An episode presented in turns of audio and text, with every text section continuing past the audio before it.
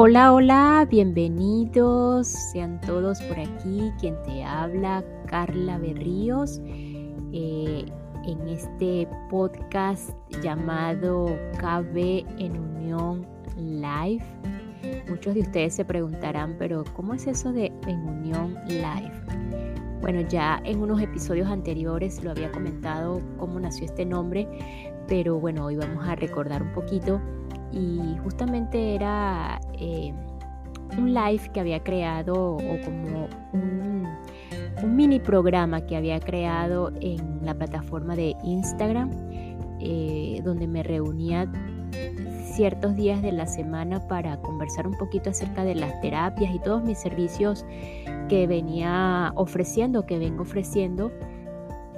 Y bueno, hablar de temas específicos, eh, con invitados especiales, con temas relacionados principalmente con la sanación, con ese autoconocimiento personal y ese autoconocimiento espiritual.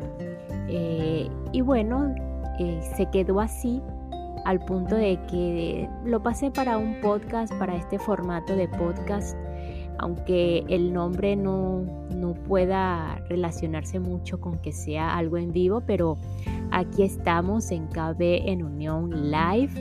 Eh, está esta servidora llamada Carla Berríos, es solo el vehículo a través del cual eh, lo utiliza, utiliza su cuerpo, su voz para ayudarte a sanar y o así ayudarte a conectar o a recordar tu verdadero ser, tu maestro interior. Ese maestro interior que es el que te va a guiar y el que te va a ayudar a, mirar, a ver, a tomar decisiones en qué tienes que trabajar, en qué tienes que, que justamente en qué, en qué o qué vas a sanar, qué es lo que necesitas sanar, qué es lo que tienes que transformar o simplemente mirar la vida de otra manera. Entonces ese maestro interior es el que te va a guiar tenlo presente siempre. Y tú que me estás escuchando en este momento, te prometo que tienes esa capacidad de hacerlo. Por supuesto, no vamos a negar estos cuerpos, no vamos a negar que, que bueno, eh, existen eh, como personas, como seres humanos, eh, muchas personas que se especializan y nos pueden ayudar de cierta manera, como los médicos, los psicólogos, los psiquiatras, así como cualquier otra profesión, ocupación, como lo quieras llamar, cualquier otra, otro rol que exista eh, como ser humano para, para ayudarnos.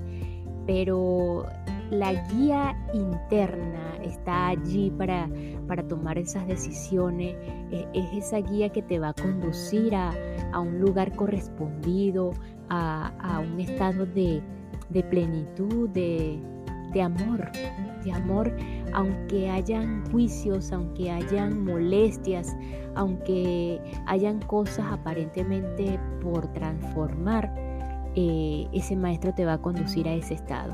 Es un estado en el que, en el que no existe el tiempo, en el que no existen las palabras, eh, en donde los símbolos se apartan a un lado. Sin embargo, vuelvo y repito, no vamos a negar los símbolos, no vamos a negar las palabras, no vamos a negar eh, todas esas este, cosas de acá, de, esta tierra, de este planeta, pues estamos aquí. Pero estando aquí en este planeta, estando aquí en esta experiencia humana que decidimos eh, vivir, pues podemos conectarnos con ese estado de, plenitud, de armonía, de paz, de amor. Y hoy, bueno, vamos a pasar con, eh, enseguida a, la continuación de la lectura de un libro este, que lo estamos utilizando como una herramienta más para ayudarnos, llamado Los cinco lenguajes del amor, el secreto del amor que perdura de Gary Chapman. Eh, en el episodio anterior eh, quedamos justamente en ese primer lenguaje que él lo llama las palabras de afirmación y quedamos en una pregunta eh, muy importante para ti. ¿Te gustaría escuchar o qué te gustaría más escuchar que te dijera o que te diga tu pareja? Ya lo escribiste, ya lo pensaste, ya lo tienes allí en tu mente, eh, lo tienes allí preparado. ¿Qué es eso que te gustaría escuchar? Y bueno, eh, aunado a esto, eh, sé que bueno, esto es como una preparación, como, como una, una herramienta, como lo estaba diciendo anteriormente, para ayudarnos a nuestras relaciones. Pero una vez que que nosotros eh, nos demos cuenta que ya no necesitamos, y esto manera de comentario, eh, que ya no necesitamos ninguna aprobación, ninguna afirmación de nadie. Algunos maestros dicen que ya allí entramos en el amor propio. No sé qué opinan ustedes, qué consideran ustedes. Sin embargo, vamos a continuar porque si estamos aquí es porque necesitamos aprender un poquito estas cositas para, para ayudarnos en todo este proceso de llegar a ese amor, a ese verdadero amor. Entonces, hoy vamos a pasar al, segundo lenguaje del amor, que es el tiempo de calidad. No sé si antes lo habían escuchado. El tiempo de calidad. Recordando el anterior, fueron las palabras de afirmación. Quedó también el episodio en un pequeño ejercicio que él recomienda allí unas recomendaciones que, el autor hace para, para eh, reafirmar o potenciar un poquito lo que era el lenguaje de las palabras de afirmación. Ahora, continuando en, en el segundo lenguaje del amor, el tiempo de calidad, debía haber captado el lenguaje primario del amor de Andrea desde el principio. ¿Qué decía esa noche de primavera cuando los visité a ella y a Marcos en Little Rock? Marcos no pasa tiempo conmigo, decía ella. ¿De qué sirven todas las cosas si jamás las disfrutamos juntos? ¿Cuál era su deseo? Tiempo de calidad con Marcos. Deseaba su atención, deseaba, ser enfo deseaba que, que se enfocara en ella, que le diera tiempo, que hiciera cosas con ella. Por tiempo de calidad. Me refiero a darle a alguien toda la atención. No me refiero a que se sienten juntos en el sofá para ver televisión. Cuando pasas tiempo de esa manera, Netflix o HBO tiene tu atención, no tu cónyuge. Lo que quiero decir es sentarse en el sofá con el televisor apagado, mirándose el uno al otro y conversando los dispositivos guardados, dándose toda su atención mutua. Significa dar un paseo solos los dos o salir a comer y mirarse el uno al otro y conversar. El tiempo es un bien preciado. Todos tenemos múltiples demandas en nuestro, en nuestro tiempo, pero cada uno de nosotros tiene con exactitud las mismas horas en un día podemos aprovechar al máximo esas cosas eh, o esas horas comprometiendo algunas de ellas a nuestro cónyuge. Si el lenguaje primario del amor de tu pareja es tiempo de calidad, solo quiere que tú, estando con ella, pases tiempo, siempre que sea el tipo de tiempo adecuado. ¿Alguna vez has notado que en un restaurante casi siempre se pueden decir la diferencia entre una pareja de novios y una pareja de casados. La pareja de novios se miran y conversan. La pareja de casados se sientan allí y miran alrededor del restaurante. Se podría pensar que fueron allí para comer. Cuando me siento con mi esposa y le, le presto 20 minutos de, de toda mi atención y ella hace lo mismo para mí, nos damos 20 minutos de vida. Nunca más tendremos esos 20 minutos. Nos damos nuestras vidas el uno al otro. Esto es un poderoso comunicador emocional de amor. Una medicina no puede curar todas las enfermedades. En mi consejo para Marcos y Andreas cometí un grave error. Supuse que las palabras de afirmación significarían lo mismo para ella como para él. Esperaba que cambiara el ambiente emocional si cada uno le daba una afirmación verbal al otro y ambos comenzarían a sentirse amados. A Marcos le dio resultado. Comenzó a sentirse más positivo en cuanto a Andrea, sintiendo su auténtico aprecio por su arduo trabajo. Pero no resultó del mismo modo para Andrea, pues las palabras de afirmación no eran su lenguaje primario del amor. Su lenguaje era tiempo de calidad. Llamé a Marcos, quien me dijo que Andrea no estaba muy feliz todavía. Creo que sé el por qué, le dije. El problema es que sugerí el lenguaje del amor equivocado. Marcos no tenía la más mínima idea de lo que le quería decir. Le expliqué que lo que hace a una persona sentirse amada de manera emocional no siempre hace que la otra persona se sienta amada de forma emocional.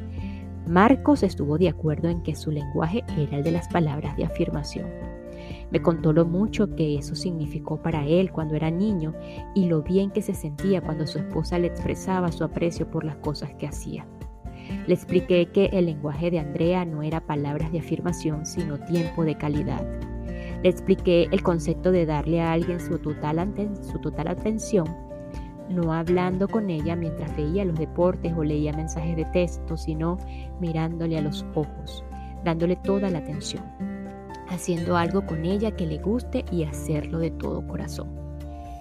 Como acompañarla en un concierto sinfónico, me dijo como acompañarla a un concierto sinfónico, me dijo. Podía decir que las luces venían a Little Rock. Dr. Chapman, eso es de lo que siempre se ha quejado.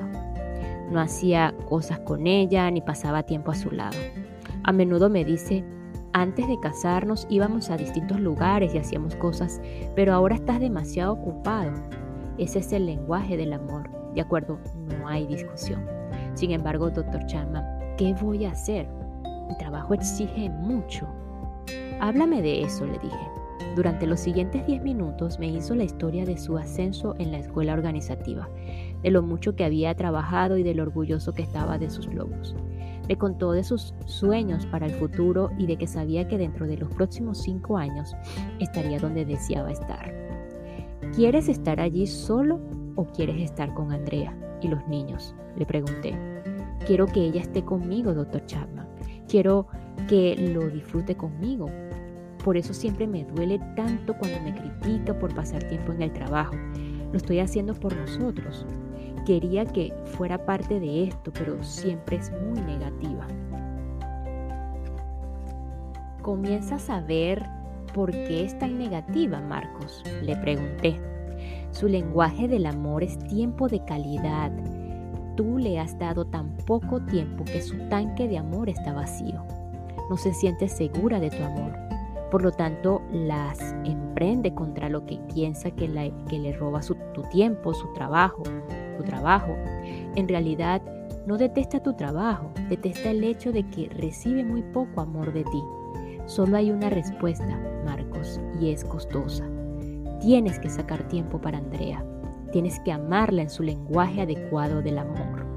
Sé que tiene razón, doctor Chapman. ¿Dónde comienzo? Le pregunté a Marco si tenía su cuaderno a mano, el mismo sobre el que anotó cosas positivas sobre Andrea. Aquí está. Muy bien, vamos a hacer otra lista. ¿Cuáles son algunas de las cosas que antes que, que Andrea quiere que hagas con ella? Cosa que sabes que Andrea quieres que haga con ella las cosas que han mencionado a través de los años. He aquí la lista de Marcos. Pasar un fin de semana en las montañas, algunas veces con los niños y otras veces solos. Vernos para almorzar en un buen restaurante o en ocasiones hasta en el de la panera. Cuando vuelva a casa por la noche, sentarnos y conversar acerca de mi día y escucharla mientras me cuenta sobre su día. No quiere que vea televisión mientras tratamos de conversar pasar tiempo hablando con los niños acerca de sus experiencias escolares, dedicar tiempo para jugar con los niños, ir, al, ir de picnic con ella y los niños un sábado y no quejarme de las hormigas ni las moscas. Tomar vacaciones con la familia al menos una vez al año. Pasear con ella y conversar mientras caminamos. Cuando terminó la lista de Marcos le dije, ¿sabes lo que voy a sugerirte? ¿Verdad Marcos? que, le, que las haga, dijo. Así es, una a la semana durante los próximos dos meses. ¿De dónde sacarás el tiempo? Hallarás el tiempo. Eres un hombre inteligente, continué. No estarías donde estás si no fueras bueno para tomar decisiones. Tienes la capacidad para planificar tu vida y para incluir a Andrea en tus planes. Lo sé, dijo puedo hacerlo. Además, Marcos, esto no tiene que tener un poco, no tiene que tener un poco tus metas vocacionales. Solo significa que cuando llegues a la cima, Andrea y los niños estarán contigo. Eso es lo que quiero, más que nada, dijo Marcos con sentimiento. Los años han venido y se han ido. Andrea, Andrea y Marcos han tenido altibajos, pero lo importante es que todos lo han hecho juntos. Los hijos ya dejaron el nido y Marcos y Andrea están de acuerdo en que estos son sus mejores años. Marcos se ha convertido en un entusiasta aficionado de la música sinfónica y Andrea ha hecho una lista interminable en su cuaderno de las cosas que aprecia sobre Marcos. Él nunca se cansa de oírlas.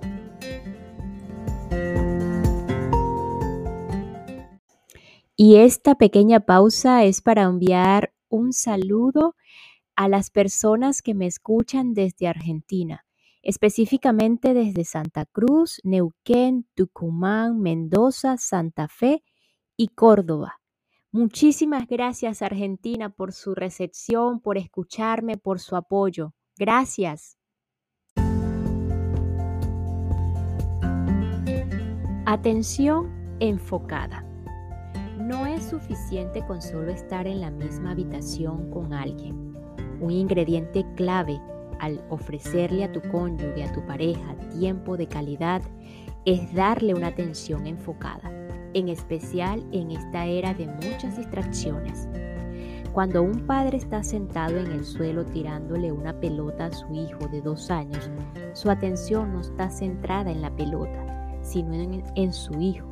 Sin embargo, en ese, en ese breve momento, sin importar el tiempo que dure, están juntos.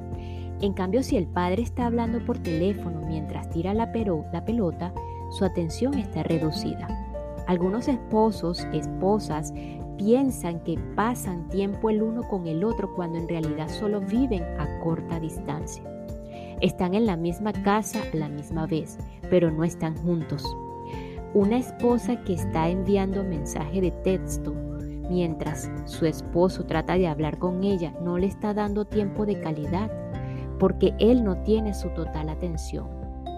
El tiempo de calidad no significa que tengamos que pasar nuestros momentos mirándonos a los ojos. Quiero decir que hacemos algo juntos y que vamos a darle toda nuestra atención a la otra persona. La actividad en que estamos ocupados es incidental. Lo importante es que emocionalmente pasamos tiempo centrados el uno en el otro. La actividad es un vehículo que crea el sentido de unión. Lo importante con el padre que hace rodar la pelota hacia el hijo de dos años no es en sí la actividad, sino los sentimientos que se crean entre el padre y su hijo. Del mismo modo, un esposo y una esposa que van a correr juntos, si el tiempo de calidad es genuino, no se enfocarán tanto en la carrera, sino en el hecho de que pasan tiempo juntos. Lo que importa es lo que sucede en el ámbito emocional. El empleo de tiempo en una actividad en común comunica que nos interesamos el, el uno por el otro, que disfrutamos de nuestra compañía mutua que nos gusta hacer cosas juntos.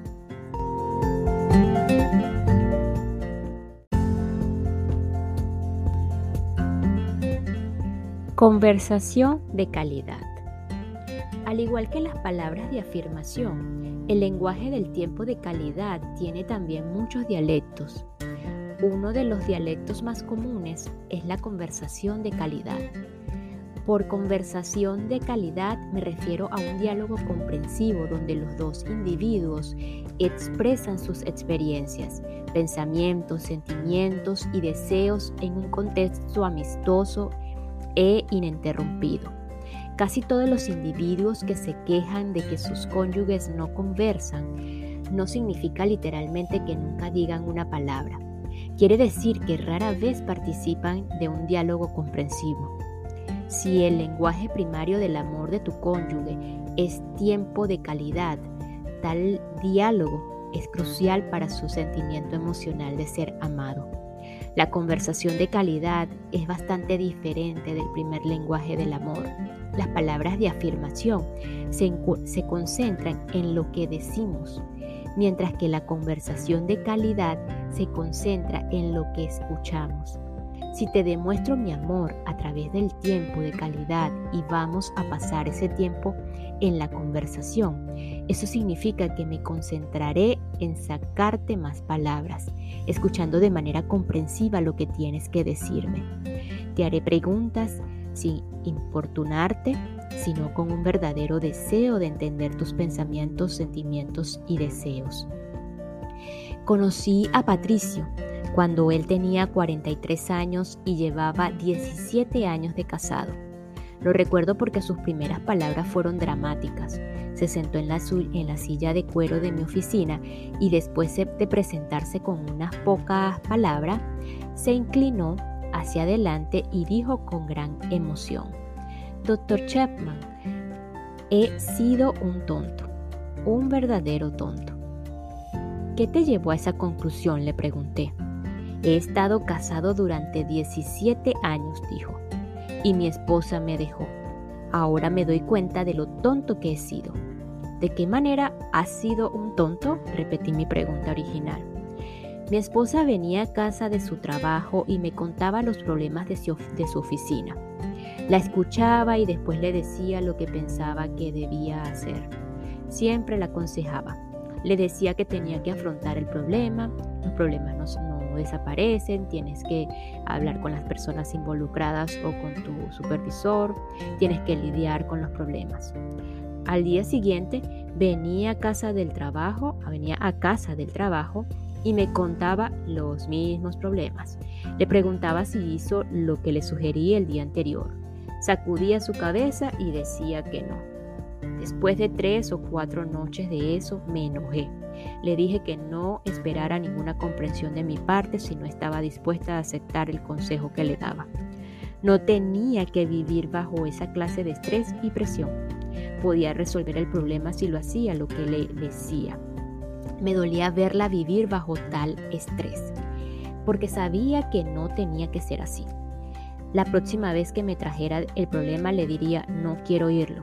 Te dije lo que debes hacer. Si no vas a escuchar mi consejo, no quiero oírlo. Entonces me distancié y me dediqué a mis asuntos. Qué tonto fui, me dijo. Qué tonto. Ahora me doy cuenta que no quería mi consejo cuando me contaba sobre sus luchas en el trabajo. Deseaba comprensión. Deseaba que la escuchara, que le prestara atención y que le dijera que yo podía entender su dolor y su estrés y su presión. Deseaba saber que la amaba y que estaba de su parte. Ella no quería consejos, solo deseaba saber que la comprendiera, que la comprendía. Sin embargo, nunca traté de entender. Estaba demasiado ocupado dando consejos y ahora se fue. La esposa de Patricio le había estado suplicando conversación de calidad. En lo emocional anhelaba que le prestara atención al escuchar de su dolor y frustración. Patricio no se preocupaba por escuchar, sino por hablar. Solo escuchó lo suficiente para oír el problema y formular una solución. No escuchó lo bastante bien para oír el clamor por apoyo y entendimiento. Muchos de nosotros somos como Patricio. Estamos preparados para analizar los problemas y buscar soluciones. Olvidamos que el matrimonio es una relación, no un proyecto para terminar ni un problema para resolver. Una relación requiere que se escuche de forma comprensiva a fin de entender los pensamientos, sentimientos y deseos de la otra persona. Debemos estar dispuestos a dar consejos, pero solo cuando se nos pida y nunca de una manera condescendiente. La mayoría de nosotros tiene poca preparación para escuchar. Somos mucho más eficientes en pensar y hablar. Aprender a escuchar puede ser tan difícil como aprender un idioma extranjero pero debemos aprender si queremos comunicar el amor. Esto es cierto en especial si el lenguaje primario del amor de tu cónyuge es tiempo de calidad y si tu dialecto es conversación de calidad. Por fortuna, se han escrito numerosos libros acerca de cómo desarrollar el arte de escuchar. No intentaré repetir lo que está escrito en otra parte, pero sugiero el siguiente resumen de consejos prácticos. Número 1. Mantén contacto visual cuando habla tu cónyuge. Eso impide que tu mente vague y le asegura que tiene toda tu atención. Número 2. No escuches a tu cónyuge y hagas otra cosa al mismo tiempo. Recuerda, el tiempo de calidad es darle a alguien toda tu atención. Si estás haciendo algo, no puedes apartar de allí tu atención de inmediato. Dile a tu cónyuge, a tu pareja, la verdad. Una estrategia positiva podría ser, sé que tratas de hablar conmigo y me interesa, pero quiero darte toda mi atención. No puedo hacer eso ahora mismo, pero si me das 10 minutos para terminar esto, me sentaré y te escucharé. La mayoría de las parejas respetará tal petición. Número 3. Escucha los sentimientos. Pregúntate, ¿qué emoción está experimentando mi pareja? Cuando creas tienes la respuesta, confírmalo. Por ejemplo, me parece que, sientes que te sientes desolucionada, desolucionado porque olvidé tal cosa. Eso le da la posibilidad de aclarar tus sentimientos, sus sentimientos. También indica que escuchas con suma atención lo que, lo que te está diciendo. Número 4. Observa el lenguaje corporal. Los puños apretados, las manos temblorosas, las lágrimas, el ceño fruncido y los movimientos de los ojos quizás te den pistas de cómo se está sintiendo el otro. A veces el lenguaje corporal da un mensaje, mientras las palabras expresan otro. Pide aclaración para asegurarte de que sabes lo que está pasando y sintiendo de veras. Y número 5, niégate a interrumpir. Investigaciones recientes indican que el individuo promedio solo escucha 17 segundos antes de interrumpir e intercalar sus propias ideas. Si te doy mi atención total mientras hablas, me abstendré de defenderme, lanzar acusaciones en tu contra o indicar de manera dogmática mi posición. Mi meta es descubrir tus pensamientos y sentimientos. Mi objetivo no es defenderme ni llamarte la atención, es entenderte.